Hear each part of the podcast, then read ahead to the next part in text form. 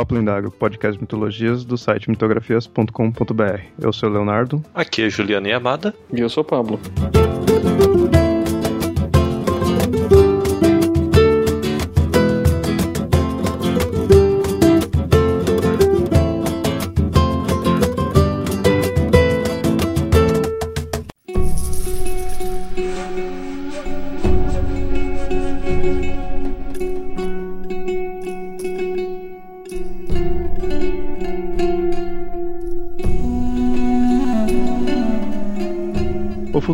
Algo tão incerto e misterioso, onde o homem sempre tentou desvendar, com inúmeros métodos peculiares e variados de cada cultura. As diferentes formas de se ler o futuro é algo comum na vida da humanidade que sempre quis saber o dia de amanhã. Nesse episódio, vamos falar dessas técnicas e todos os costumes e lendas relacionados a elas.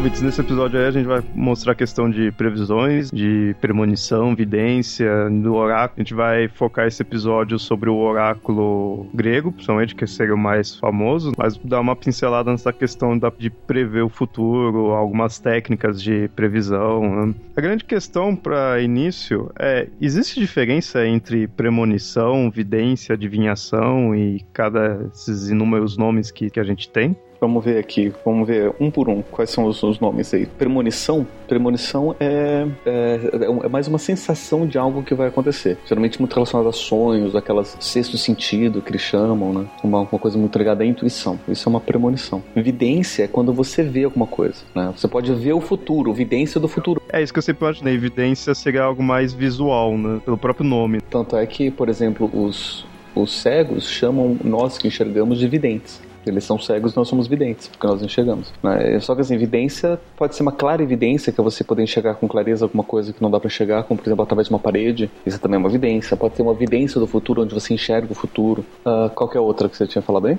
Adivinhação. Adivinhação quando você adivinha. Tipo, o que, que é? Vamos adivinhar os números da Mega Sena. Aí você chuta e você fala, adivinha. Assim, muita gente coloca tudo no, no mesmo saco, porque quando a gente vai, quando a gente vai parar pra ver, vai analisar assim, tipo, Tá, quem trabalha com isso, que mexe com isso, vai dizer que tem diferenças claras entre cada um dos, dos métodos. Né? Por exemplo, tem alguns métodos que são divinatórios, não são premonitórios. Os métodos divinatórios são aqueles que tentam adivinhar através de alguma coisa, como por exemplo jogar búzios, ou talvez, sei lá, uma leitura de uma pastral. E os métodos premonitórios são aqueles que tentam sentir alguma coisa, né? Como por exemplo, é, telepatia ou olhar para bola de cristal, borra de café, folhas de chá. Não, um deles, por exemplo, você tem alguma coisa onde objetivamente você pode dizer, esse daqui, esse sinal significa isso. Né? Então, por exemplo, no mapa astral, aquela linha ali, aquela conjunção, aquela oposição, aquela quadratura, trígono, sei lá o que, significa isso na sua vida. Então você está lá adivinhando. Na, no, jogo de búzios também, eu não sei ler búzios,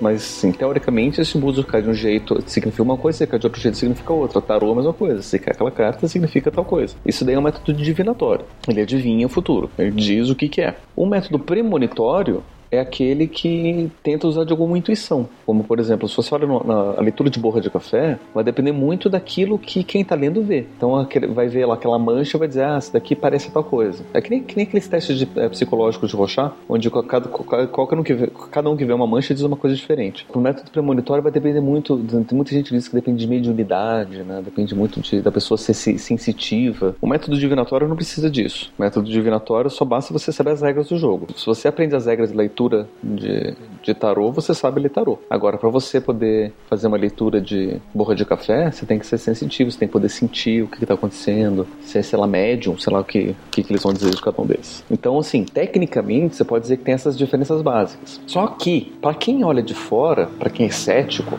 por exemplo, vai olhar para método divinatório, método premonitório, vai dizer que tudo é a mesma coisa. Né? Então você acaba colocando tudo com adivinhação. É, e no fundo, querendo ou não, o objetivo é meio que o, mais ou menos o mesmo na questão de estar tá ligado com a questão do futuro, né? Não só prever o futuro, mas também saber um pouco mais daquilo que a gente não sabe. Né? Às vezes, por exemplo, tem uma coisa acontecendo e eu não estou conseguindo ver o que está acontecendo. E esse método vai lá e me diz o que está acontecendo. Né? Me ajuda a ver né? essa questão da, da vidência, né? me ajuda a enxergar melhor o que está acontecendo. Né? Mas pode ser tanto de uma forma divinatória quanto ou premonitória. O cético, o leigo, coloca tudo no mesmo balaio. Tecnicamente, tem uma tem diferença dependendo da forma como você vai, você vai usar. É, essa fica a, a distinção rápida que a gente fez aí, né? Pra ficar mais fácil de entender aí durante o episódio. Mas, assim, que eu, quando você fala a questão de prever o futuro e coisas do tipo, e fala com mitologia, acho que uma das coisas mais clássicas que tem é a questão do conceito de oráculo. Não só oráculo, mas também profetas. Oráculos e profetas. As grandes profecias, né? Porque não só porque o oráculo é uma coisa, um profeta é uma pessoa, o oráculo é todo um sistema. É, mas o, o, as pessoas que diziam as, pre, as predições, tudo, seriam também chamadas de oráculos, né? Depende. O oráculo é muito ligado ao local onde está sendo feito. Né? Por exemplo, você tem o oráculo de Delfos, que é um templo dedicado a Apolo na cidade de Delfos.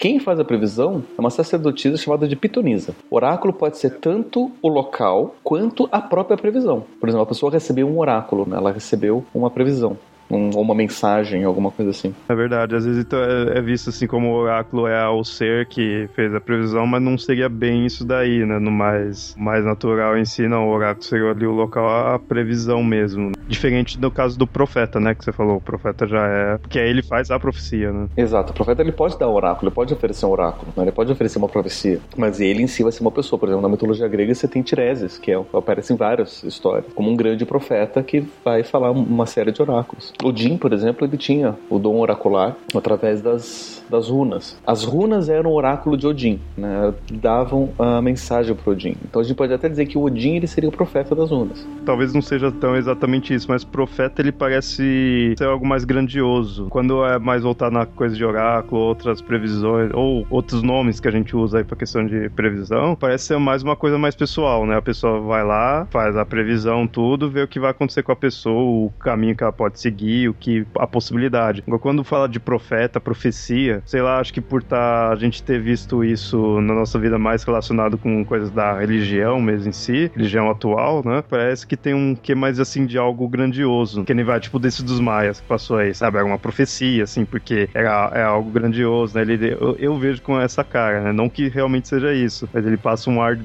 de algo mais grandioso. Depende muito da, da, da, cultura, né? A nossa cultura coloca muito ênfase na questão da, das profecias, muito uma questão cultural mesmo, né? Se a gente pegar, a gente tem, a gente é herdeiro de uma cultura judaico-cristã. Quer a gente queira, quer não, isso é um fato. Os ateus podem dizer que não, porque nós somos um país laico, não sei o quê. Nossa cultura judaico-cristã é herdeira de, um, de, uma, de uma cultura judaico-cristã. Durante muito tempo, o, o cristianismo, principalmente né, durante a Idade Média, ela tenta cristalizar os dogmas cristãos de uma forma que elimine o, as crenças pagãs. Todos os pagãos, todas as culturas pagãs, tinham seus oráculos e seus sistemas divinatórios. Todos eles. Entende-se por pagão todo, todo aquele que não era cristão. É, se você pensar desde a religião mais simples, vamos imaginar a religião dos tupi-guaranis. Eles têm um profeta, que é o pajé da tribo. Desde as mitologias mais tribais, que são as mais simplórias, até as Oi. mais complexas, todas elas têm oráculos. E sempre quiseram ver o futuro, né? Sempre teve essa curiosidade de. Por exemplo, até a religião católica cristã, ela tem oráculos.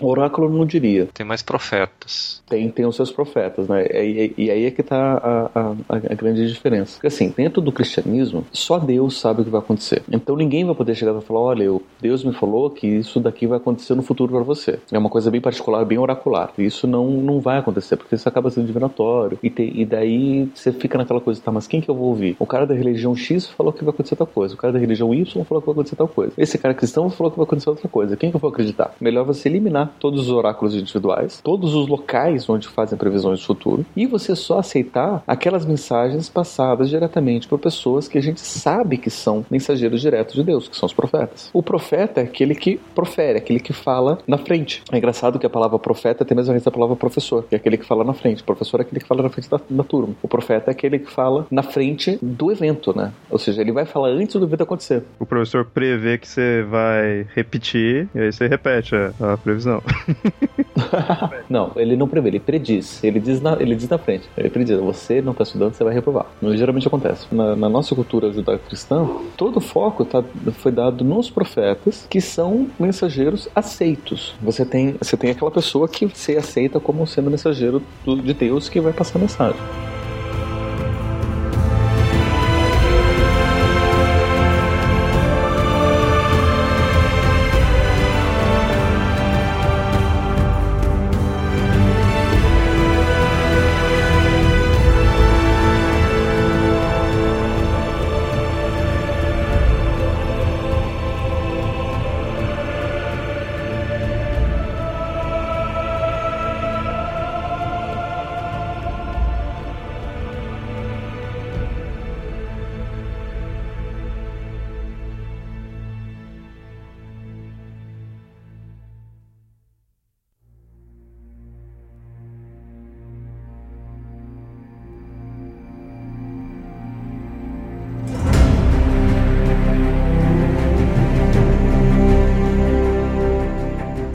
Caso, que nem na Bíblia, que tem várias questões da profecia, o próprio Apocalipse e tudo assim, eles são as pessoas que foram lá e falaram que ia acontecer através de Deus, né? Deus estaria mostrando para elas, seriam profetas. Teoricamente sim, só que assim, o, o, qualquer um pode dizer, ah, recebendo mensagem de Deus, eu sou um profeta de Deus. Tem inclusive algumas religiões dessas neocristãs, né? Essas pseudo-cristãs que aparecem cada dia num escrito diferente, cada outro se dá um título diferente, né? Daí um é o ministro, outro é o pastor, outro é o bispo, outro é o, o diácono. Tem algumas que, que colocam, ah, esse daí é o profeta X porque é aquele que fala na frente do povo. Né? E daí, se você pegar, por exemplo, os livros dos profetas no Antigo Testamento, algum, muitos deles, agora não vou me lembrar quem, mas muitos deles eles não estão fazendo previsões do futuro. Muitos deles estão falando, estão liderando o povo. Moisés, por exemplo, foi um profeta, mas ele não previu absolutamente nada. A única coisa que ele falou é: Deus vai nos levar para a Terra Prometida. Essa foi a única previsão que ele fez. De resto, ele só estava liderando as pessoas, estava levando todo mundo adiante até a Terra Prometida. Mas é que nem no caso do, do, do Apocalipse Uh, o livro todo é mostrando algo que iria acontecer. Se ele seria um profeta? O João estava fazendo profecias ali. Né? Tá, ali seria, teoricamente, profecias. É que dentro do cristianismo você elimina a necessidade dos oráculos. Porque todas as respostas estão em Deus. Então você não precisa mais saber do futuro, você não precisa saber o que vai acontecer, né? só basta confiar em Deus. O engraçado é que é, tem muita gente que ainda recebe mensagens de Deus. Né? Você fala, ah, porque o Deus me respondeu num sonho o que eu deveria fazer, eu fui lá, segui e deu certo. Não, porque eu fiz uma oração e Deus me respondeu dando, aparecendo determinados sinais na minha vida. Esses sinais, essas respostas são os mesmos oráculos dos xamãs antigos. Sonhos, mensagens da natureza. Então, por mais que a Bíblia Bíblia explicitamente proíba os oráculos, as adivinhações e as premonições, as pessoas ainda usam, inconscientemente. Eu acho que é uma necessidade, né, do, do ser humano. Né? É uma necessidade humana, uma necessidade humana, não adianta. Por isso que é mítico, por isso que é arquetípico, né? por isso que é tão forte. A necessidade do ser humano de ter uma, quase assim, uma certeza a mais, uma confiança a mais de algo que vai acontecer ou não. É, eu tenho uma hipótese sobre isso que é assim, não me lembro em qual episódio, muito tempo atrás eu falei sobre um pouco sobre existencialismo. Assim, eu sou bem existencialista, né? Isso até acaba é, se opondo a algumas posições um pouco mais religiosas. O que acontece? O, o, existencialismo ele vai, entre outras coisas, dizer que todos nós somos responsáveis pelas nossas escolhas. O problema é que essa responsabilidade ela gera angústia, principalmente por conta da responsabilidade. Tudo isso, tudo isso gera, gera angústia, principalmente porque a gente não sabe o que vai acontecer. Mas como é que eu posso me responsabilizar? Como é que eu posso saber aceitar o efeito de alguma coisa que eu não sei? Por exemplo, se alguma coisa acontece por acaso e eu não tive nada a ver com a escolha, a gente aceita. Agora, se alguma coisa acontece porque eu escolhi, a gente já tem dificuldade, porque as consequências são diretamente ligadas à minha escolha. Por exemplo, eu sofro um acidente, levo uma cicatriz horrível na minha cara. Mas como não foi eu que escolhi essa cicatriz, aconteceu, de boa. Eu vivo a minha vida inteira com uma cicatriz na minha cara. Agora, se eu faço uma tatuagem escondida no meu braço, pelo fato de eu ter escolhido aquele desenho, eu ter escolhido ter feito, eu fui lá e fiz, aí eu me arrependo. Ninguém nunca se arrependeu de ter uma cicatriz de um acidente, né? É que você vai se arrepender de algo, o mais lógico que você imaginar é se você se arrepender de algo que você fez, né? Exatamente, né? Só, então, tudo isso daí é pra, pra só para ilustrar a questão da, da da angústia relacionada às nossas escolhas. Pelo fato de eu ter feito, de eu ter escolhido, eu vou me angustiar. Se eu não fiz, se eu não me responsável, se eu não me envolvi na escolha, eu não me angustio. Por conta dessa angústia, ninguém quer se viver com, com angústia, a gente tenta encontrar formas de diminuir essa angústia. Uma dessas formas é a gente saber o que vai acontecer. Ah, porque aí não seria bem uma escolha sua, né? Mais ou menos. Seria isso? Não, pode até saber, ser uma escolha, só que eu sei qual, é, qual é a consequência. Então, por exemplo, eu digo para você o seguinte: você pode abrir a porta número 1 um ou a porta número 2. Só que você não sabe o que tem atrás da porta número 1 um, e você não sabe o que tem atrás da porta número 2. E se você escolher a porta número 1, um, você nunca vai saber o que tem na porta número 2 e vice-versa. A sua angústia vai ser horrível. Por quê? Porque primeiro você não sabe qual você vai abrir. Daí você abre uma, você nunca vai poder saber o que tem acontecendo outra. Então tem um monte de dúvidas isso. E se o outro fosse melhor? E se, e, e se eu não souber lidar com essa porta número 1 um, e, e, e, todos esses cis? Aí você gera toda,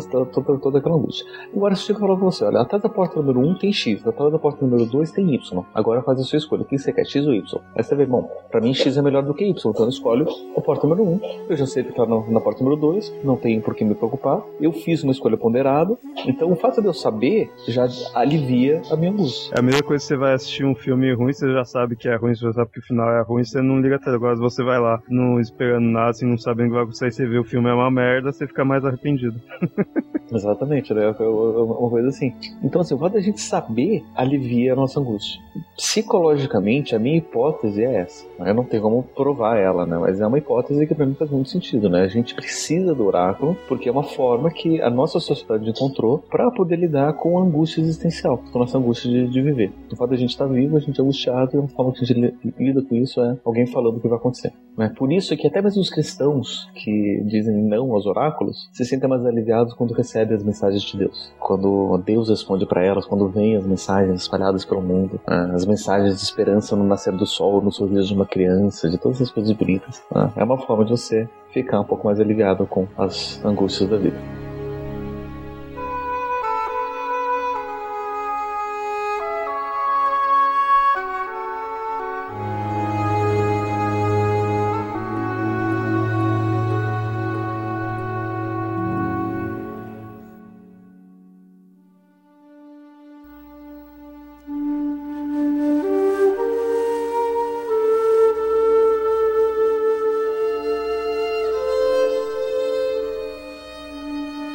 Ainda na parte de oráculos, já que a gente mostrou um pouco a questão de profeta e de oráculos e tudo, né? Deu uma certa definição. Quando a gente fala de oráculo, é muito comum, ainda na parte relacionada à parte de mitologia, a gente vê o oráculo grego, porque ficou muito famosa a questão do oráculo de Delfos, né? Várias lendas, histórias gregas que está relacionado com a questão do oráculo de Delfos. E assim, eles davam bastante ênfase, né? Os gregos davam bastante ênfase para essa questão de oráculo. E aí, para eles, essa questão do oráculo seria o quê? Seria a resposta dada por um deus. Então, que nem no oráculo de Delfos era especificamente do era templo de Apolo, mas tem outros templos na Grécia que seria relacionado a outros deuses, né? E é aquele negócio, o, o deus dava resposta através, às vezes, muitas vezes, de uma pessoa que estava ali no templo, tudo que passaria a resposta para quem foi lá necessitando de ajuda. É, é interessante que os, os primeiros oráculos eles são bem antigos, né? Eles são muito relacionados também às, primeiras divindades. Segundo uh, as lendas gregas, né, um dos primeiros oráculos foi a própria Terra, foi Gaia. Gaia oferecia os primeiros oráculos. Tanto que as primeiras profecias foram dadas pela, por Gaia. Foi quando Gaia teve filho de Urano e Urano devorou todos os seus filhos. Não, não foi Urano que devorou. Urano prendeu Notarda. E daí Cronos foi lá e, e capou Urano. Gaia previu para Urano que isso ia acontecer. E daí depois, quando Urano, depois quando Crono não soltou os seus irmãos do Tártaro, né, os, os, os Cíclopes e os Hecatoqueires, Gaia fez uma outra profecia, um outro oráculo de que o, e a mesma coisa que, que ele fez com o pai ia acontecer com ele, né? Que ele ia ser destronado pelo filho dele. E daí ele começou a devorar, por isso que ele, por isso que ele devorou os, os filhos dele. E daí Zeus destronou Cronos e Zeus soltou os cíclopes e os hecatoqueiras do Tártaro, só que prendeu os titãs. Gaia não gostou disso e fez mais uma profecia, mais um oráculo, que Deus ia ter uma filha. E essa filha ia ter um filho e esse filho ia destronar Zeus. Foi aí que Zeus devorou, engoliu a, a sua esposa na época, que era Mnemosine, né? não, não era Mnemosine, era Metis, que é filha de Tétis, Oceano. Foi, foi a primeira esposa de Zeus. Então ele devorou Metis e daí Atena nasceu. Só que Atena, o Zeus já foi bem esperto que Atena, recém-nascida, é, Zeus fez Atena jurar que ela ia ser virgem para sempre. Ela sendo virgem para sempre, ela não ia ter filho e ele nunca ia perder o trono. Então ele conseguiu dar um jeito na profecia. Olha só, por isso que a Atena guia o Kratos. O Kratos vai lá e destrói Zeus. Ele tá fazendo o papel de filho dela. Olha só. Verdade. ah, mas não tem aquela velha máxima do da grande moral da, das lendas gregas que quanto mais você foge do teu destino, mais ele se aproxima de ocorrer? Que é o que aconteceu com o Édipo. Não, com todos os oráculos, na verdade. O Perseu também foi a mesma coisa. O Édipo, Aquiles. Mas, Abdinho, ainda nessa questão da Terra ter feito é, a previsão pro, pro Urano, depois pro Cronos e depois pra Zeus, isso daí ele fica mais até assim com cara de uma maldição do que só uma previsão, né? Porque, assim, ele, ele fez uma coisa que ela não gostou, então parecia que ela tava meio que amaldiçoando ele não só prevendo, né? Não sei se haveria uma diferença, seria bem isso, né? Não é bem uma maldição, na verdade ele tá, ela tá prevendo o futuro. É que assim, qual que é a diferença? Se eu chego pra você e falo, olha, eu tô prevendo esse futuro, seu futuro vai ser ruim pra caralho. Que diferença tem isso e falar, olha, eu tô te amaldiçoando pro seu futuro ser ruim pra caralho? Que diferença faz? É, então, no, no fundo, seria o mesmo assim, mas como, como é ruim, né? Tudo bem que pros gregos sempre esses futuros é sempre ruim, né? Então, fu funcionava como uma maldição, de certa forma. Eu não sei se é maldição, mas assim, tipo, na, na, na prática não tem muita diferença. A, a diferença tá. Na, a maldição sou eu que coloco sobre você. A previsão, eu simplesmente vejo o que tá, tá pra acontecer. É que nem, por exemplo, eu tô vendo um cara dirigindo muito rápido e eu vejo, putz, esse cara vai bater logo ali na frente, porque lá na frente tá, tá o chão tá super escorregadio, ele vai bater. Eu tô prevendo, né? Eu tô, eu tô vendo antes o que vai acontecer. Agora, se eu chego e falo pra ele, ó, você vai bater o carro se você continuar assim, e o cara vai lá e bate, foi uma previsão ou eu, eu amaldiçoei o cara, né? Joguei ouro ouro, sei lá. É, é que como ela falou isso pra Algana e pra Constance de forma, sei lá, meio brava, já que ela não gostou do que ele fez, se você falar bravo com alguém, isso daí acontece e fica com cara de maldição. Pensa seguinte, vamos pegar, vamos pegar a história de Cronos. Urano foi lá e não soltou os filhos, daí Cronos foi lá e destronou. E Gaia falou, olha, se você não soltar os seus irmãos, vai acontecer a mesma coisa com você. Você vai ser destinado pelo seu filho. Pensa o seguinte, o cara recebe essa notícia de que ele vai ser destinado pelo filho. O que, que ele faz? Vou evitar que meu filho me destrone engolindo todos. Ele começa a engolir todos os filhos para poder se livrar da previsão. Só que isso faz com que a mãe dele não goste disso porque não quer ver os filhos devorados e dá uma pedra para ele comer e salva o último filho. E esse último filho vai lá e se vinga dos irmãos e destrona o pai e libera os irmãos. Percebe que a partir do momento que ele ouve a previsão, ele entra num ciclo de uma forma que é inevitável o que vai acontecer. Mas isso é muito comum dos gregos, né? Então, o que ele faz para tentar fugir, né?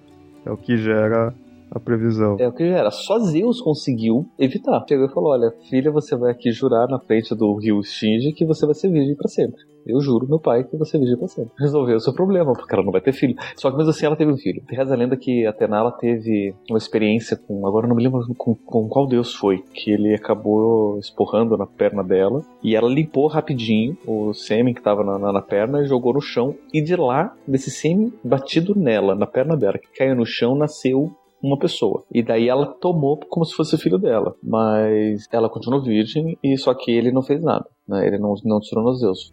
É, é porque é um, é um personagem meio que secundário até. Um, um, um, eventozinho que aconteceu. É, se ele tivesse conseguido pegar o posto de Zeus, ele não ficava secundário, virava um grande escalão. Mas ele não, não fez nada mais. Né? O único feito dele foi ter nascido de uma esporrada na coxa de Atená. Né? Foi feito nas coxas, quase, literalmente.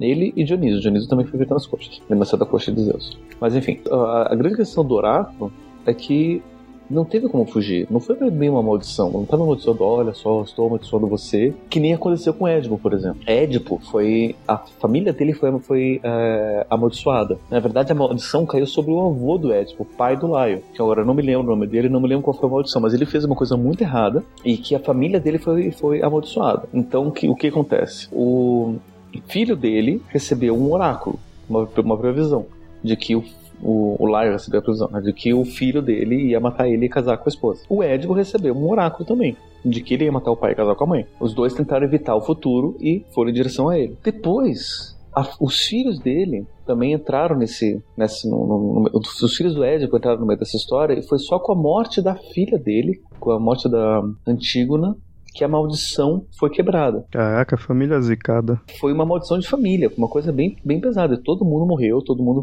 sofreu pesado por conta de uma maldição. E dentro dessa maldição da família, cada um teve a previsão do que iria acontecer. Né? Então, assim, são coisas diferentes né, que acabou acontecendo. Né? A maldição já está posta. A, a, previsão, o oráculo é simplesmente o que o destino aguarda para mim.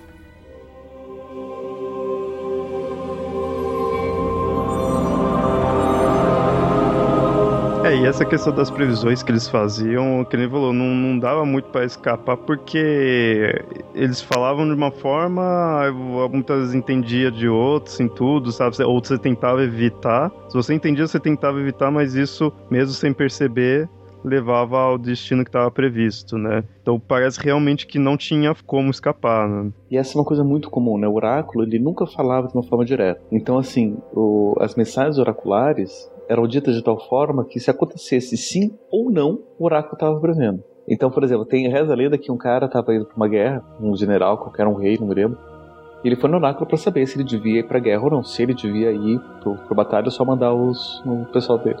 E daí ele foi no oráculo, o oráculo deu a seguinte mensagem, né? A, a deu a seguinte mensagem, o seguinte oráculo. Irás, voltarás, nunca morrerás na guerra. E ele entendeu o quê? Irás, voltarás, nunca morrerás na guerra. E ele colocou os pontos e as vírgulas onde ele quis. Viu, Leonardo? Ah, tem que tomar cuidado com vírgulas. e daí ele foi e morreu. E daí quando foram reclamar, falaram, mas o oráculo tá aqui.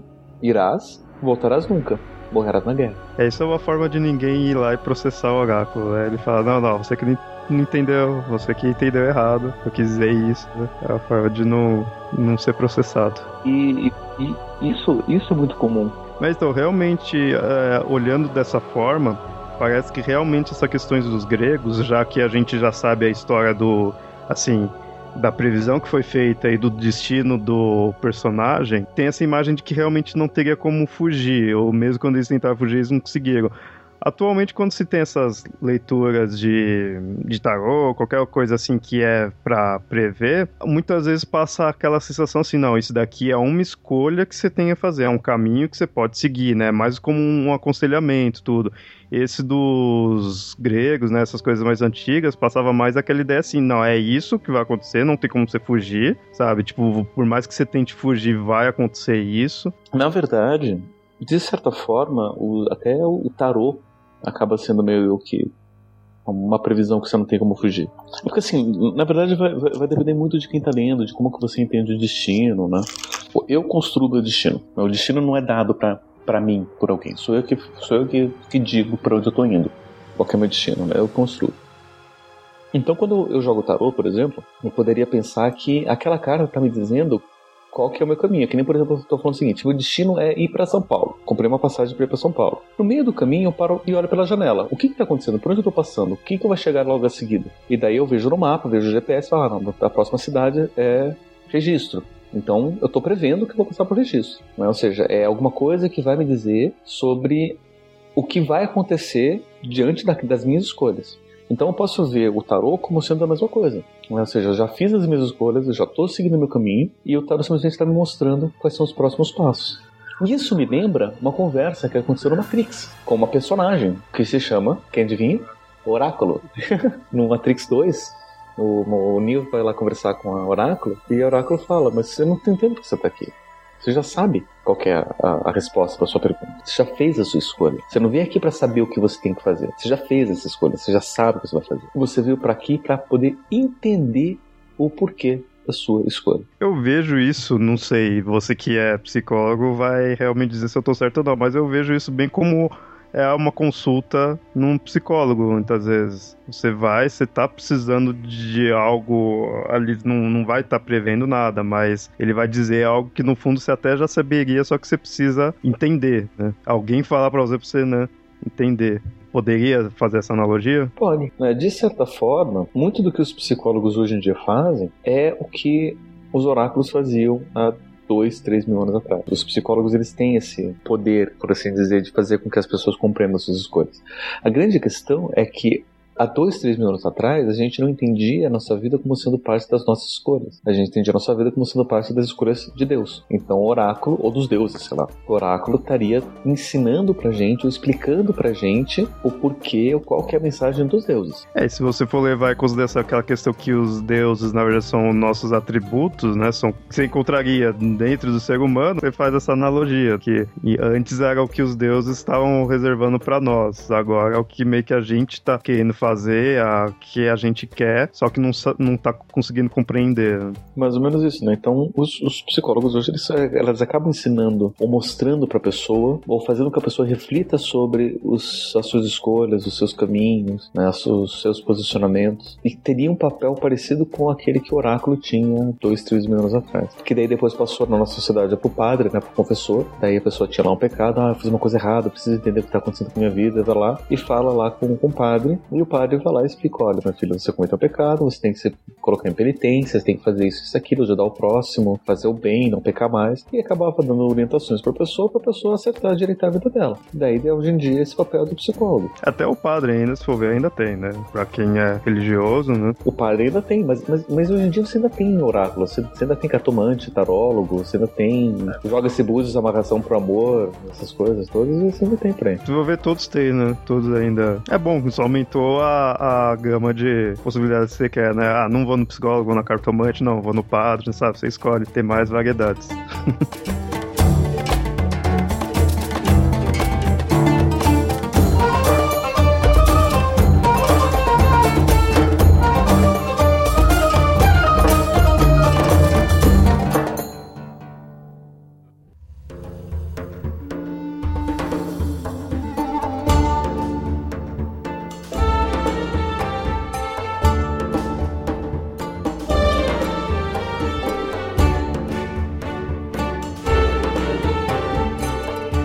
caso ainda nos oráculos gregos, que nem a gente tinha falado, tem o do Delfos, que é o mais famoso, mas tem outros. E aí muitos outros seria também relacionado a outros deuses gregos. No caso que nem de Zeus, a gente tem na região de Dodona, é na, na Grécia, né, tem o templo de Zeus, e aí era usado também como santuário oracular. Segundo Heródoto, esse santuário foi fundado por indicação de uma pomba, que aí ela saiu de Tebas, aí foi lá voando, pousou num carvalho e ela mesma falou que ali deveria ser construído um oráculo. O pessoal foi lá construir o, o oráculo e depois já tudo pronto, as sacerdotisas lá elas eram obrigadas a dormir no chão e a andar descalço e nunca lavar os pés, né? E assim elas se mantinham virgens. Mas por que lavar os pés e manter elas virgens? Porque tem chulé e daí você vai querer uma mulher porquinha, né? Parabéns. ah, é verdade. Apesar que na fissura, vai com chulé, vai sem chulé. Na fissura você vai com alguém que tá um pouco mais limpinho, né? Pelo amor de Deus, eu não vou até o oráculo encontrar uma sujinha, sendo que tem uma prostituta um pouco mais limpinha ali na esquina, né? a previsão que era feita através dos ruídos do vento, que aí seria como Zeus estaria se expressando ali, né? Então as sacerdotisas interpretavam o ruído do vento. Toda vez que eu imagino Zeus na forma de um elemento, eu fico imaginando a... como que o Perseu foi gerado. Chuva dourada. Pra mim, não, não foi chuva dourada. Outras coisas, mas tudo bem. É, no caso aí, seguindo os deuses gregos, a gente também tem o de Afrodite. Afrodite era consultada em Pafos, que é uma vila da ilha de Chipre, e a forma que ela se expressava era nas entranhas e nos fígados das vítimas que eram sacrificadas para lá. Isso daqui é interessante, né? Porque tanto o oráculo de Zeus quanto o oráculo de Afrodite mostra bem esse caráter bem, bem premonitório, né? Tipo, é, a, a, leitura do, do, das vísceras do, do, dos animais, né? geralmente são galinhas ou porcos, né? Daí você vai tirar as vísceras, daí você vai cortar e vai tirar. Dependendo do formato que tá essa víscera, tem um determinado significado. Se tá inchado, se não tá, se tá saudável, se tá assim, se tem veia, se não tem, como é que tá. Cada coisa tem um significado diferente. Só que assim, o que eu vou achar ali, a forma como eu vou cortar, vai mudar de cada um, e daí cada um vai ter a leitura que quiser ter. O que a gente acaba pensando é que muitas vezes essas leituras são mais ou menos desculpas para que o médium ou vidente possa então passar a sua mensagem. Então, assim, a, a gente pode entender tanto que o, o determinado deus, ou Zeus está fazendo o vento, ou Afrodite está colocando aquela mensagem no, no, no fígado do bicho. Ou então eles estão falando por um oráculo, e o oráculo está ouvindo e usando só aquele elemento como um canal para poder ouvir a mensagem do, do, do, Deus. Essa mensagem não seria que nem biscoito da sorte, né? Que você abre e está lá escrito o que, que é. Né? Você não vai abrir o fígado e o fígado está lá dizendo o que vai acontecer. um papelzinho, né? E atrás tem o um número pra assim, você jogar na, na Mega que vem. Porque a gente, a gente pode pensar vai, o tá lendo o futuro no fígado, então abre lá tem uma, uma mensagem do futuro, né? Não, não, é bem assim. É, o fígado é um. Eu não sei se, se, se vocês já viram um fígado. O fígado é um pedaço de carne vermelha que não tem forma direito, né? Como é que você vai dizer alguma coisa ali do fígado? Né? Você pode, se você pegar um pedaço de músculo, você pode até dizer da, da, das nervuras ou tentar fazer qualquer coisa, mas no fígado não tem absolutamente nada ali. Por isso que se achar um papel com um negócio escrito, alguma coisa tá querendo dizer, porque. Provavelmente o animal tava muito doente. A pessoa cheirou muito gases vulcânicos. É, isso daí é outro, outro oráculo. Esse é outro oráculo, calma. É, que é um pouco diferente do oráculo de Atena. O de Atena, ele era através de um jogo de cascalhos e ossadas, né? Tem muito mais o jeitão desses que a gente ainda usa atualmente, coisas de búzios, né? Essas coisas assim que você joga. Essa base do oráculo de Atena é o que é a base de um oráculo chamado de geomancia, que é baseado em números, que é baseado num, em, em, em, organização de número 5. Então você tem lá 5 ou 10 ossos, 5 ou 10 pedaços de, de, de, de, lá de cascalho, e você joga, e dependendo de como eles se organizam, o que cai em cima do que, de voltado para qual lado, tem significados XYZ. Então, essa leitura, ela seria bem mais divinatória do que premonitória. Ah, é verdade, aquela diferença que a gente tinha visto né, no início. Ah, o de Afrodite de Zeus, é bem premonitório, vai muito do oráculo, né? Vai muito do, do, do, do, sacerdote que tá lá fazendo leitura de fazer a interpretação. O de Atena não. O de Atena, se você tirar uma foto da forma como caiu ali, qualquer pessoa que sabe ler vai dizer o que significa. E muito provavelmente vai dizer a mesma coisa. Já teria certas regrinhas, né? De certa forma. Já tem as regrinhas, exatamente.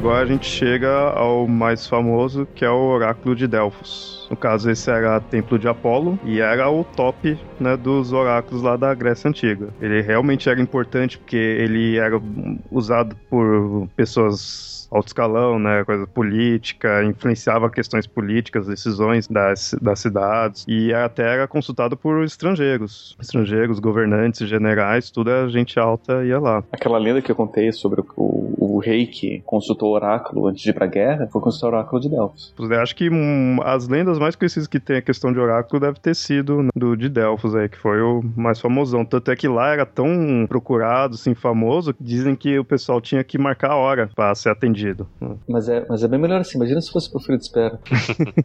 a pessoa vai lá, faz uma peregrinação enorme, chega lá no, em Delfos e ainda tem que fazer uma jantar fila. Ah, não, o cara chegou antes. O tempo de espera tá, o tempo de espera tá mais ou menos dois meses. Pô, me avisasse, né? Eu vinha dois meses depois. Você tinha que ir num outro oráculo prever quando você ia ser atendido. Pra um oráculo não, não, não prever esse tipo de, de organização, é bem fajuto, né? Então é melhor que eles mostrem um pouco de, de, de organização, porque senão isso ia ser propaganda negativa, né? a origem desse oráculo foi que o Zeus ele queria medir o centro do mundo Aí ele soltou duas águias em pontos opostos do mundo. E aí, quando elas se cruzaram, ali foi considerado meio que tipo o umbigo do mundo, ser o centro. E aí, nessa região, havia uma cobra gigante, Piton, né, que é o nome dela. O Apolo foi lá e ofereceu para matar ela. Pegou, foi lá, enfrentou ela, matou, tranquilo, hum, e colocou os restos dela no local, né, enterrou. E aí nesse local foi construído o templo de Delfos, né, que era o local. Por isso era de Apolo, que foi Apolo que matou ela. E é por isso que as sacerdotisas de Apolo são chamadas de pitonisas, por conta da serpente Piton, que foi morta lá. Que coisa! E aí, mais uma vez, as sacerdotisas daí tinham que ser puras, virgens e sadias. Só uma virgem para controlar uma cobra. Aí não faz sentido, né? Mas tudo bem. Né? Ou não. Ou pra atiçar a cobra você precisa de uma virgem. É, faz sentido. O interessante é que, quem falou, né, elas tinham que ser virgens. Só que aí tem a lenda que uma dessas sacerdotisas chegou a ser raptada e violentada. E aí perdeu né, o atributo de virgem dela, não poderia mais ser sacerdotisa. Então o que, que eles começaram a fazer? Começaram só a contratar mulheres que seriam feias e velhas. Putz, aí você perde todo, todo sucesso, né? É, no outro elas são sujinhas, essas são feias e velhas. É, sempre tem um, um quê pra manter elas virgens, né? Não. é daí que surgiu Velhas Virgens? E assim, esse oráculo era tão, tão famoso, assim, tão procurado, que também tinha que ser pago uma taxa. Apesar de que todos os oráculos tinham essa questão meio dúbia, o do Delphos, que nem a gente contou aí nessas nas histórias aí tudo, ele era bem famoso por essa questão, de ter essas respostas meio dúbias, né? Assim, então você não realmente não sabia o que, que ela tá querendo dizer muito bem. Eu acho que o pessoal ou se enganava totalmente, ou ia lá, perguntava, a mulher dava a resposta, você ficava meio com aquela cara, né? Tipo, tá, ok, o que, que isso quis dizer? E voltava para casa.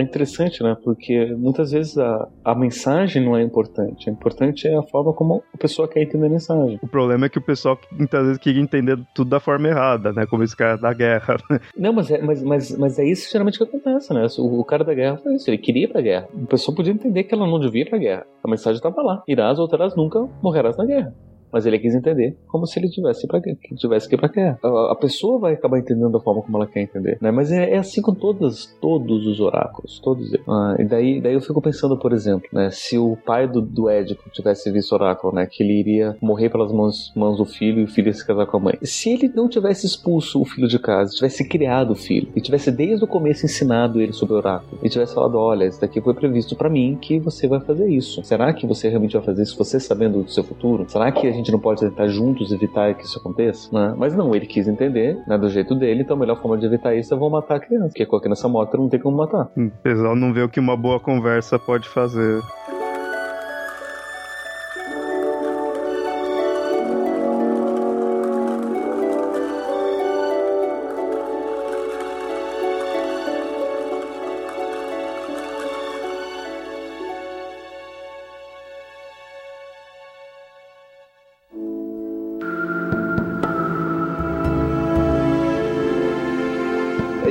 Verdade, entra toda uma questão sobre a questão da, da, da, das previsões, se é possível você prever o futuro ou não. Que outro dia eu estava assistindo o, o Minority Report, eles, eles comentam isso no, no, no filme. A polícia do pré-crime, que elas preveem os crimes e prendem as pessoas antes de elas cometerem os crimes. Mas se ela evita que o crime seja cometido, teve crime? Se não teve crime, o, o, o, futuro foi previsto, porque assim, se eu prevejo alguma coisa e ela não acontece, então não previ nada. Mas se ela não aconteceu, porque eu evitei que ela acontecesse por conta da previsão, a previsão estava certa ou não? É que nem, por exemplo, outro filme que também fala sobre a questão do, do, futuro, que eu imagino que a gente vai falar sobre com mais detalhes em outro episódio, que é os, os 12 macacos. Os 12 macacos, o cara volta do futuro pro presente e ele sabe o que vai acontecer porque ele veio do futuro. E naquele filme, ele tenta evitar o futuro. Ele fala: ah, não, tô aqui, tenho a chance de evitar que ele aconteça. Né? E daqui já dando spoilers do filme para quem não assistiu, né? E se você não assistiu, você é um bobo, porque o filme é muito bom. Então, se você realmente não quer saber, não ouça isso, porque o spoiler é, é fudidão.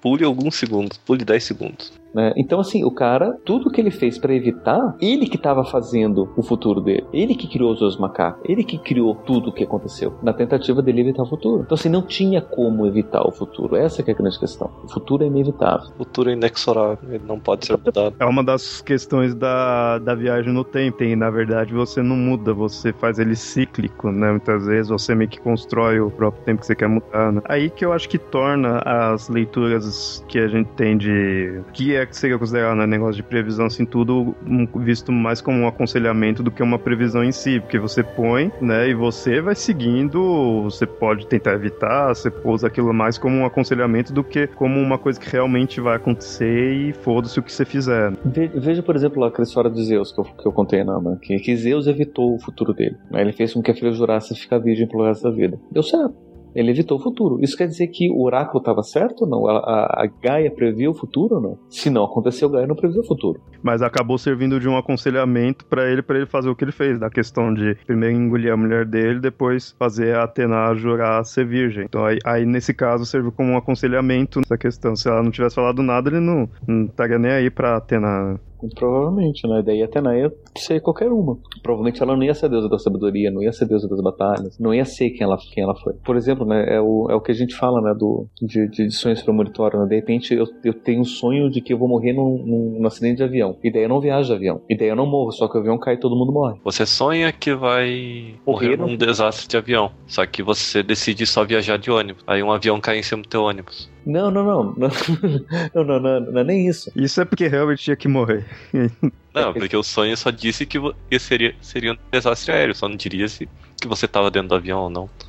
Você poderia ter sonhado Isso tá que. lá, Oráculo de Delfos, né? Isso tá bem do estilo dele. Por exemplo, você poderia ter sonhado que iria morrer num desastre aéreo, mas vai que você estava trabalhando naquele prédio lá na frente do aeroporto e não no avião. Você morreu no desastre aéreo, mas mas você não precisava estar dentro do avião. World Trade Center, um abraço. Esse daí é do futuro inexorável, esse daí é do, do que não, não tem como mudar o futuro. Agora, se eu sonho que eu vou morrer no acidente de avião, e eu não viajo de avião, e o avião cai e todo mundo morre, e eu não morro, porque eu sonhei e não viajei. O sonho estava certo ou estava errado? Se o sonho tivesse certo, era para ter morrido. Só que eu não morri, então o sonho estava errado. Mas o avião caiu. Se eu tivesse viajado, eu teria morrido. Será? Será que eu não poderia ter sobrevivido a cada avião? Aí, aí- cria aquelas coisas que muitas vezes tem em filme, né? De querer corrigir isso, aí tenta matar de novo, ou volta no tempo que nem do Donnie Darko, é. Essa é a base daquela série de filmes horríveis chamada Premonição. Que um cara tem a premonição de que vai morrer, evita a morte dele, só que a morte vai atrás de tentar matar todo mundo que sobreviveu. E é um plot interessante, eu acho um plot interessante. Dá pra fazer uma ideia legal, mas eu acho desde o primeiro o filme ruim. Mas eu acho que daria pra fazer uma, um filme interessante com essa ideia. Não, Premonição 1 até que foi interessante, você pode até considerar como uma ideia, pô, bacana, a morte indo atrás porque tem que matar as pessoas e tal. Premonição 1 é assistível. É assistível. Agora, a partir do 2, não, não dá pra aguentar, porque é a mesma história repetida de novo. A morte errou. E daí tem que correr atrás do, do, do prejuízo. Vão matar todo mundo e virar só. Ah, toma banho. Tanto que o, o ator do primeiro filme se negou a fazer o segundo filme e mataram ele. Mataram ele numa foto ainda por cima. Ele nem aparece. É aqueles filmes que você já tem a premonição de que vai ser ruim. A única que aceitou fazer foi a Ali Carter e ela falou que na metade do filme ia, teria que morrer, que ela não ia voltar mais. A premissa toda tá, tá nisso, né? Eu- eu- se eu prevejo alguma coisa ela não acontece, eu previ de verdade. Que essa é uma base até de, uma outra- de um outro, uma história do, do Philip K. Dick, chamado Golden Man, que foi base do filme, que em português é chamado Joe Vidente, com o Nicolas Cage. Mas você saber teu destino não seria um- uma trapaça? Mais ou menos, mais ou menos. Assim, nesse filme ele trabalha com, com uma premissa bem interessante. O cara vê o futuro, de fato. Só que cada vez que ele vê o futuro, aquela visão faz com que o futuro mude.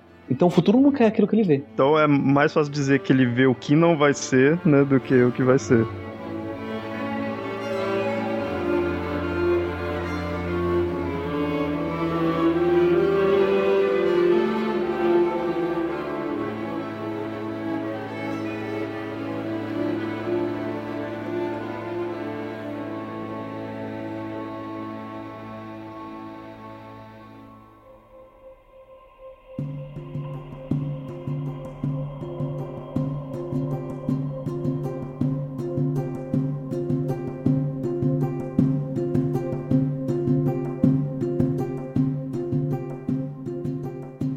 Então, a gen- a gente falou de outros oráculos aí, como eles previam, como era a forma deles, né? A gente acabou ainda não falando do de Delfos. No caso, eles faziam o seguinte, a pessoa fazia a questão, formulava, né? E realmente eh, sempre mostrava que tinha que ser algo mais exato possível por causa dessa questão que a gente falou da resposta ser meio dúbia. E aí essa pergunta que a pessoa fazia, que o cliente fazia, era registrado numa tábua de argila. Isso daí era levado para Pitonisa, né, que é a sacerdotisa. E aí lá, vendo a pergunta, ela começava a aspirar os vapores divinos, né, para ser os vapores divinos que estavam ali no chão, que brotavam, né, meio que do chão. E aí ela começava meio que a pirar, ficar doidão, começar a falar coisas meio que sem nexo, tudo. E o pessoal ali do templo começava a registrar, a anotar. E aí disso que ela ia falando é que ia sendo interpretado a resposta que ia dada pro cliente. A questão é, com o passar do tempo, com a queda da.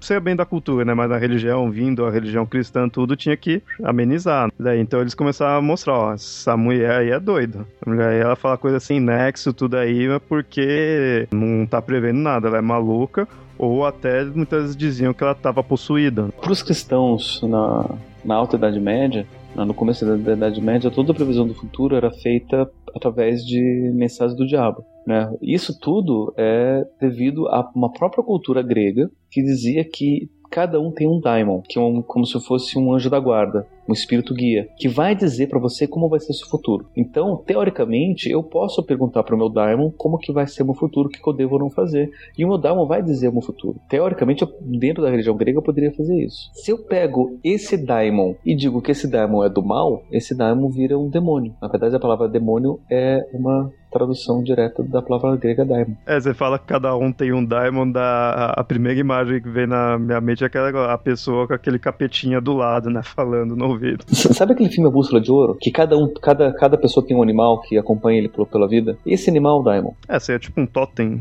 é um totem pro, pro xamãs, pros gregos é o daimon, pros cristãos é o anjo da guarda. Só que pros gregos, o daimon tem a chave do destino. O meu daimon sabe qual que vai ser o meu destino. Então, se eu conversa, conseguir conversar com o meu daimon, o meu daimon vai dizer o que eu tenho que fazer para eu poder ter um melhor futuro, um melhor sucesso. Por isso que as previsões astrológicas dão certo, porque o Daimon já tem lá marcado o Daimon qual que vai ser meu futuro. E o meu Daimon vai me levar até lá. Basta que eu pergunte para ele. É bem parecido com essa questão xamânica que tem muitos do, dos índios, né? Falando assim por alto, aquela questão do cara vai lá, fuma, ou faz todo o ritual, e aí começa a ter aquela viagem meio que nos sonhos, aí começa a ser guiado pelo totem, né? O animal começa a guiar a pessoa, tudo, falar com ela, é o totem, tudo, e vai meio que dizendo o que ela tem que fazer. Exatamente. Então, assim, se eu pego essa visão de que o meu Daimon sabe o meu futuro, e eu quero dizer que a única pessoa que sabe o meu futuro é Deus, o meu Daimon é quem, então? O meu Daimon é um demônio. É um dos vários demônios. Então, o Daimon passa a ser o demonizado. Então, a Pitonisa vai falar o futuro inspirado em quem? Quem que vai dizer o futuro para ela? Vai ser o próprio demônio, vai ser o próprio Satanás, o diabo, Lúcifer, sei lá quem.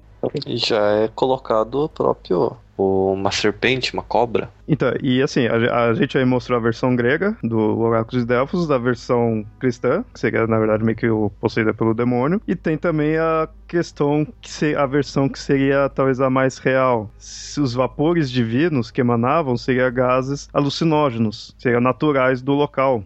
São gases vulcânicos que provocam alucinação. Isso o Yamada consegue explicar melhor. Né? Porque Yamada já chorou alguma dessas nas expedições que ele faz, né? Nunca encontrei esses gases, ainda bem. Mas a verdade é, o, os vulcões eles produzem certos gases tóxicos que forçam alucinações. Na verdade, se você cheirar gás cozinha, você vai ter alucinação. Ele já é um gás mais pesado, ele já vai causar um certo estrago. O gás comum que o o cão pode produzir é o metano. Enxofre também pode causar. É que o enxofre solidifica, então a pessoa vai ter problemas pulmonares bem sérios. Ele vai cristalizar dentro do pulmão. Mas não é só isso, você vai estar aspirando um monte de coisa. Você saberia dizer o porquê que o gás em si deixar, daria alucinação para a pessoa? Alguns gases que você respira, que o, o vulcão produz, algum deles, por exemplo, monóxido de carbono, ele chega a produzir um pouco também. Você está começando a suprir teu cérebro de oxigênio. Quando você começa a suprir teu cérebro de oxigênio, você começa a ver de tudo. Começa a misturar a tua mente consciente com a tua mente inconsciente. Na verdade, assim, o, o, o cérebro, com o excesso ou a falta de oxigênio, ele passa a funcionar diferente. Porque, assim, o cérebro ele, ele é um é sistema funcional que tudo tem que funcionar de um jeito ideal, né? Então, assim, se uma determinada parte para de funcionar, ela pode estar tá fazendo uma determinada função ou ela pode estar tá inibindo uma outra parte de estar tá fazendo uma outra função. Então, por exemplo, um, só, só, só para ilustrar o funcionamento do cérebro, né? Quando a gente bebe, a gente fica mais agitado, né? A gente fica mais eufórico, fica mais desinibido. Uma ideia a gente vai dizer que a bebida, o álcool, ele ajuda a excitar as pessoas. Só que o álcool, ele é uma droga depressora, porque o que, que ele faz faz é ele inibe o nosso sistema de controle, né? O nosso, o nosso juízo moral. Sem esse juízo moral, a gente pode fazer o que a gente quiser. Então por isso que a gente fica mais solto quando a gente bebe. Não é porque a gente fica mais excitado, é porque a gente, a gente inibe o nosso sistema de controle moral. Então o que acontece? Quando você tem uma falta de oxigenação no cérebro, é, determinadas partes do cérebro que estão, são responsáveis pela, pelo, pela organização da visão, do, do, da audição, ficam inibidas. Então qualquer coisa que você está pensando ou que está passando por ali, você entende como se fosse real. É, isso acho que valeria para todas essas drogas alucinógenas. Nem todas. Porque às vezes a gente tem alucinação não pela falta de, de uma determinada função, mas pelo excesso de outra. Ah, mas seria essa questão de estar tá mexendo no cérebro, né? Na verdade, assim, você pode ter alucinação tanto pela depressão como pela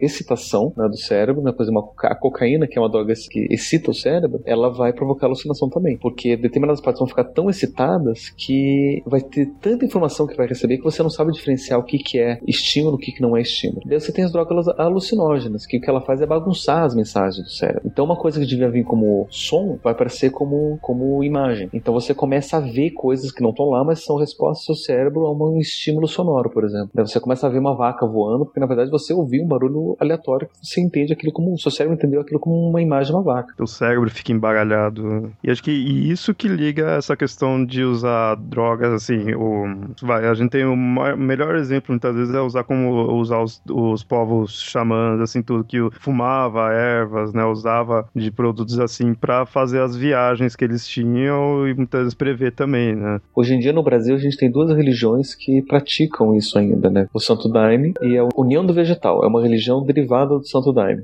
É só de veganos, assim? Não sei se é só de... Eu conheço uma pessoa que é da União do Vegetal, ele é vegetariano. Cara de Brasília, ele veio pra cá visitar um, pessoal, daí eu fui com eles e, e, a gente resolveu comer às duas da manhã. E o lugar aberto às duas da manhã que tinha era costelão 24 horas.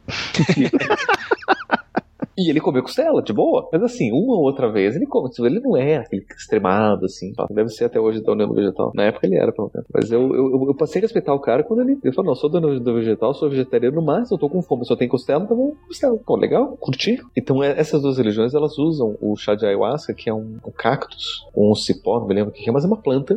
É um cipó. É um cipó. Daí eles usam ainda o chá de ayahuasca, que é um, um, um cipoca, daí eles fazem o chá e eles tomam no meio do, do ritual deles. Daí começa com uma celebração, uma leitura, um, um hinos e chega um momento no final onde eles é, é passado para todo mundo um copinho com o, o Santo Daime, né? Que é o, o chá de ayahuasca. E a pessoa tem que tomar. A pessoa pode sentar, pode deitar, ficar em pé do jeito que é melhor. Aconselha-se que as pessoas deitem, porque a pessoa derruba, é um chá alucinógeno. E daí a pessoa tem uma série de visões. Algumas pessoas não têm visões, elas só passam muito mal e vomitam. Dá um revertério muito forte, não aguenta. Muitas, e só que muita gente tem visões, tem sonhos, alucinações, e supostamente aquilo seriam mensagens sobre o futuro.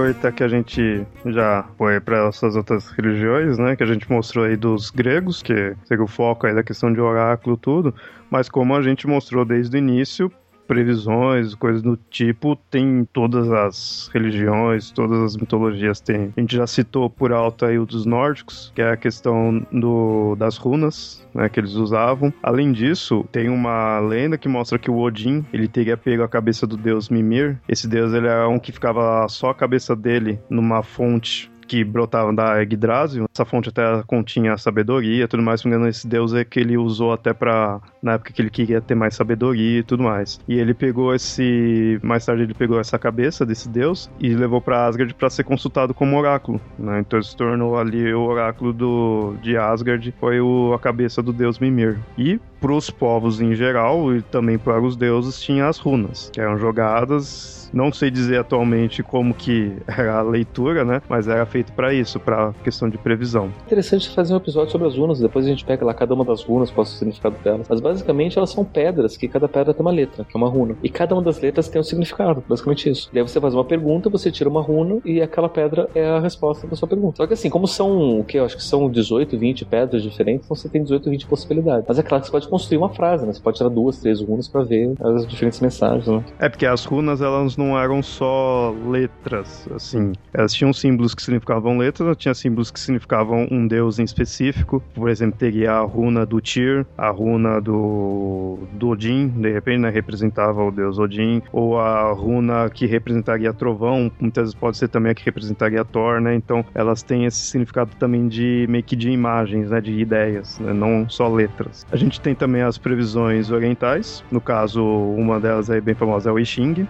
que ela talvez seja uma das mais famosas por conta da, da China, né? E a China é um dos maiores países. A gente tem as previsões africanas, que também é interessante aprofundar mais pra frente, mas elas muitas vezes é bem essa questão mais tribal. Tem algumas tribos africanas que têm previsões estilos os xamãs tem a, a, como eu acabei de falar, né, as xamânicas, que seriam as dos povos daqui da América. É muito comum você ver questão de índio norte-americano, né? Isso que é mais comum ser o xamã. Peraí, só um, só um, só um parênteses, desculpa. É interessante notar que as, os búzios que a gente usa aqui no Brasil, e muito na América do Sul, vem da, da África, né? de, de práticas africanas. Outras previsões que a gente tem é da Bíblia. A gente já fez até o episódio de Revelações mostrando um livro da Bíblia que é uma, uma previsão inteira, né? Que seria o, da, o Apocalipse, né? No próprio livro tem outras coisas assim, então é muito comum. Tem, claro, também o pessoal atualmente que encontra uma parte da Bíblia e fala que aquilo lá quer dizer tal coisa atualmente, né? Lê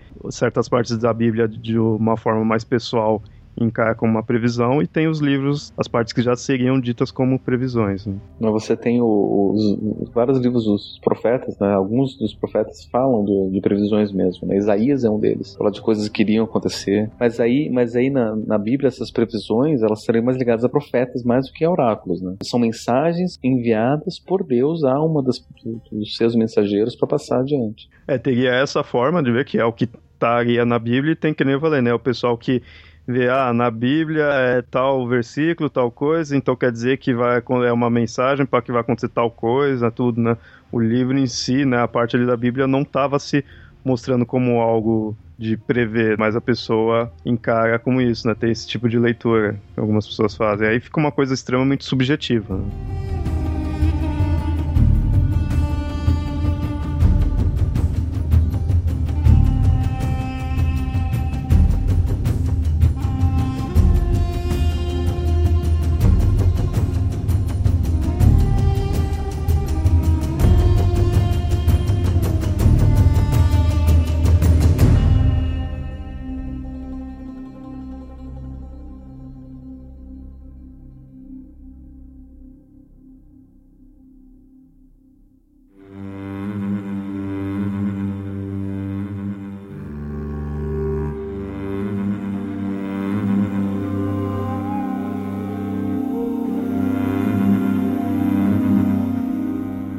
E agora que a gente vai na última parte, que a gente vai mostrar certos tipos de previsão, certas formas de, prever, como a gente teve no do Oráculos de Delfos, que eram os gases que saíam, o, ou nos outros oráculos, que era via as entranhas ou era interpretava o ruído do vento, agora a gente vai ver tipos diferentes de previsões de como você faz, o que você utiliza. Por exemplo, aqui em primeiro, né, a gente vai fazer em ordem alfabética, a gente tem a, aeromancia, que seria quando você vê os presságios em fenômenos atmosféricos, trovões, relâmpago, formato das nuvens, direção do vento, coisas mais naturais, mas mais voltado na parte atmosférica. Essa seria a aeromancia. E como herança a gente tem os a meteorologia. Só que ela prevê o tempo, né? Não o destino. A gente tem a lectriomancia, que era utilizado um galo e as le letras do alfabeto eram postas num círculo. Colocava-se um grão de trigo em cima de cada letra. E a ordem como o galo ia comendo os grãos era soletrado a mensagem. Quando acabava, muitas vezes eles faziam isso novamente até formar realmente uma mensagem que faria nexo ou que pelo menos a pessoa tivesse entendido algo com aquilo. A gente tem a lomancia, que é utilizando o sal. A pessoa jogava um punhado de sal numa superfície e interpretava a forma como ele aparecia. Jogar assim em cima de, um, de uma carne, em cima de uma fogueira também dá pra fazer? Pega aquela picanha bem suculenta, joga o sal em cima e tenta prever o futuro. Você joga em cima da carne e fala, prevê que o churrasco vai ser bom. a gente tem a pantomacia, que era baseado em encontros acidentais que se tinham com animais. Então é bem essa questão de presságio, aquela ideia que você tem de cruzar com um gato preto, dar azar, ou querer ver um morcego, um corvo, um burro, às vezes é dado como prenúncio de doença. Isso daí a gente vê como o pessoal chamando de presságio, né? Que se você cruzar com um animal, opa, você viu um animal, quer dizer, ó, presságio de, de boa coisa, ou de má, né? De azar, tudo. Não era necessariamente a ver tal coisa, então significa que tal coisa específica vai cair. É bem visto como um presságio. É, hoje em dia a gente usa isso ainda no, no jogo do bicho. A pessoa encontra um bicho no meio da rua que é nada coisa, ela vai e joga no bicho porque aquele bicho vai sair. A gente tem astragalomancia, que era a jogada de dados. Nesse caso aqui teria um, uma regra mais específica. Você tirar 6 significava que os desejos iam se tornar realidade, né? Se tirar 3, 6, se tirar 2, 6 e 1, 2 indica, indicava sucesso. Então teria uma leitura mais específica. Mas era basicamente essa ideia de você jogar o dado e ler ali o resultado do dado. Sei lá, se você tirar 20 é que você vai ter sucesso, se tirar 1 é que você vai ter falha. é, isso daí é bastante jogado ainda em RPG. Quando o mestre não sabe o que fazer, ele joga dado e olha, ah, esse daqui o resultado vai acontecer tal coisa. Isso. a gente tem a bibliomancia, pelo nome você já pode ver que está relacionado ao livro. É, e seria não um livro específico. Você, o que, que você faz? Você faz uma pergunta, né? O adivinho faz a pergunta, abre um livro ao acaso, de olho fechado vai lá, aponta para qualquer página e a frase ou o parágrafo que ela toca, ela usa aquilo como resposta. A Bíblia, é, eu já vi muito usado como isso daí. Né? É, uma das formas, por exemplo, que, que muitos cristãos têm para falar com Deus é essa forma, né? Faz a pergunta, Deus, não sei o que, tô com essa, essa dificuldade que eu devo fazer, vai é para a Bíblia e a passagem que tá lá é a resposta para a dúvida dela. A gente tem a seromancia, que é um sistema onde derretia-se a cera numa bacia e aí depois você colocava a cera quente dentro de outra com água fria, então ela vai meio que dá uma solidificada. E é o formato que ela solidifica, você interpreta esse formato dela. É, é essa base pra, de, de, de leitura pra, de vários sistemas, né? Da leitura de folha de chá, de borra de café. Ah, do sal que a gente falou, né? Essa questão de você ver o formato. O sal, né? Você joga e, e o que, que é? Que nem, que nem é, pega a vareta. Mas esse da cera, a pessoa que vai fazer o oráculo vai lá e joga de uma determinada forma. O café da borra de café, a pessoa tem que beber o café, daí o que ficar de sobra, aquilo que ele bebeu vai estar tá lá. Então é uma coisa um pouquinho mais pessoal, né? O, o sal é, ser de qualquer, qualquer forma. Tem a geomancia, essa questão de jogar, só que é com terra, né? Você joga a terra solta no chão, aí interpreta o desenho que vai formar também. Eu conheci outra forma de geomancia, né? Que utilizava pedras para fazer as leituras. Mas eu acho que daí seria melhor chamar de, de litomancia do que geomancia, já que usa pedra. Tem a hidromancia, no caso utilizava-se água, e aí no caso a gente tem um método bem específico que é praticado na Grécia, que você pegava três pedras e jogava na água, na água parada. E aí uma pedra tinha que ser redonda, a primeira, a segunda tinha que ser um formato mais triangular e a terceira teria que ter um formato mais retangular. E o adivinho examinava como que foi as ondulações na água. Só um, uma curiosidade, reza a lenda de que Nostradamus, ele fazia as leituras de previsão dele baseado nesse método, da hidromancia. Só que ele, ele fazia a leitura em cima de, de... ele olhava uma bacia de água. O dele eu imaginava que ele fazia de tudo quanto é tipo, porque o tanto de previsões que o pessoal atribui a ele, né, eu imaginava que ele seria bem eclético. ele, ele era astrólogo, né? Então ele, obviamente, também fazia as suas previsões astrológicas, mas grande parte era utilizado da, da hidromancia. Essa daqui é bem específico, que é a miomancia, adivinhação baseada na aparência, na cor e nos sons dos camundongos. Eles viam também as pegadas e as marcas de dentes que eles deixavam, né? Mas aí é claro que eu tenho uma previsão muito fácil, né? Se eu vejo um monte de rato na sua casa, posso dizer que você vai ficar doente. a gente tem a podomancia, que é quando você ouve podcast. Ia ter as previsões feitas através de podcast.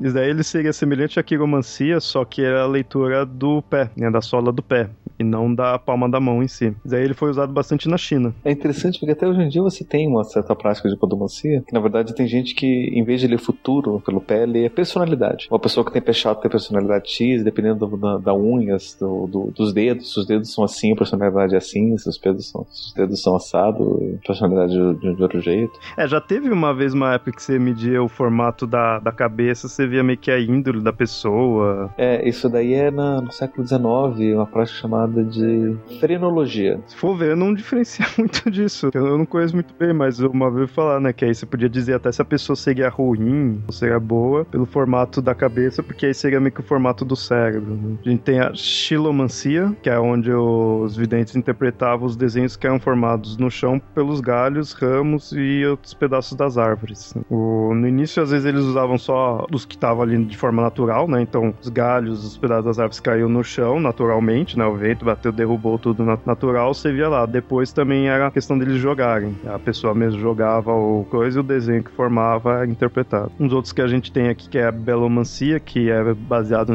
em voo das flechas. E a Belomancia é utilizada em guerra, né? Tanto que a palavra Belomancia vem de, de bélico, que é de, de guerra. Então quando você tá na guerra, dependendo de como as flechas estão vindo, por exemplo, se as flechas todas estão vindo na sua direção, é previsão que você vai perder a guerra. É, também, né? Tá vindo na sua direção, né? Eu vou morrer, né? a gente tem Datilomancia, que é previsão em cima da oscilação de um anel suspenso. Sabe o, o. Ai, qual que é o nome daquele jogo que o pessoal usa pra, pra, pra falar com os mortos? É o. É o Ouija. A Ouija, isso. Uma das formas da Ouija é com pêndulo. É, isso que eu, então, isso que eu imaginei, né? Funcionar tipo um pêndulo, né? Você usava um anel também. Você pode pensar que, que uma das bases da Ouija é essa datilomancia. Você usava um, um compasso também, você podia fazer uma caneta. Eu não brincava, o espírito sempre me expulsava. Fazia aquela pergunta: tem alguém que não deveria ter aqui? Tem, apontar para mim, eu ia embora.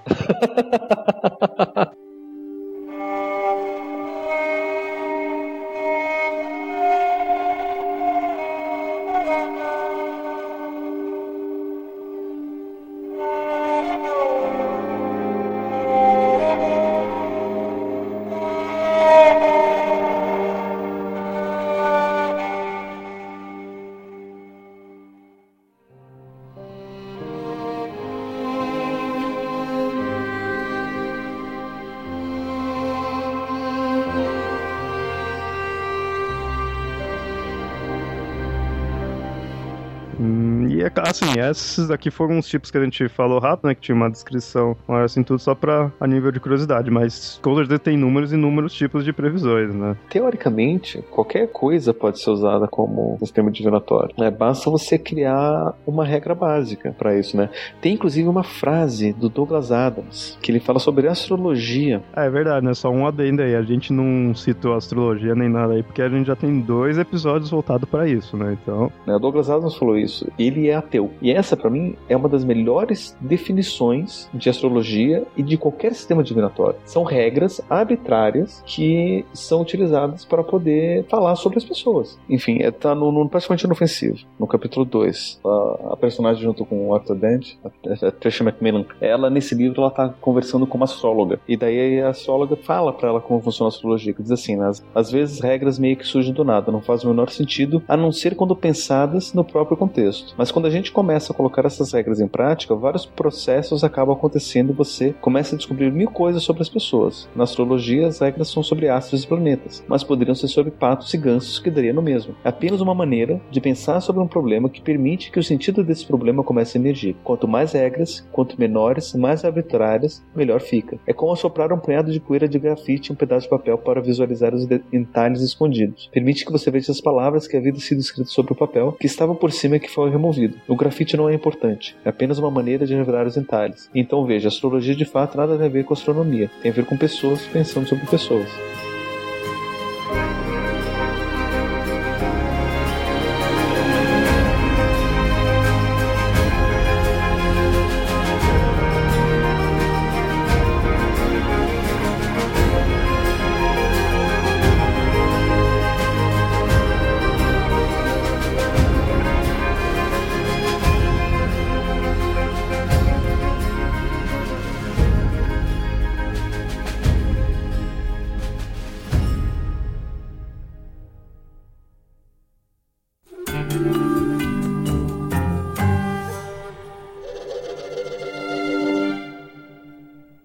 Ouvintes, esse foi o episódio aí que a gente falou da questão de oráculos e de adivinhações, premonições. A gente focou bastante na questão do oráculo grego e alguns tipos de adivinhações. Espero que vocês tenham gostado aí do episódio. Se vocês conhecerem outros tipos de leitura, assim, do futuro, né, de adivinhações, premonições, fiquem à vontade aí para comentar aí, mandando e-mail para mitografias.gmail.com ou comentando lá no site que até já gera uma discussão, né? Então, até mais. Um abraço. Tchau, tchau.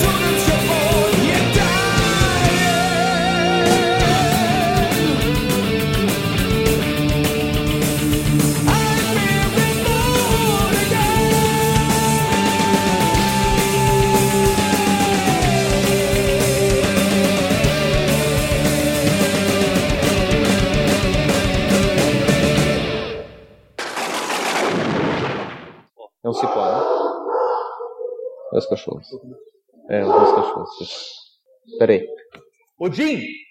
Parado! Thor! Parou! Você quer ter moral aí, gritar com o Odin. Ele tem com Odin e com o Thor. Vem em mim ter mesmo. moral. Vem em mim Ragnarok.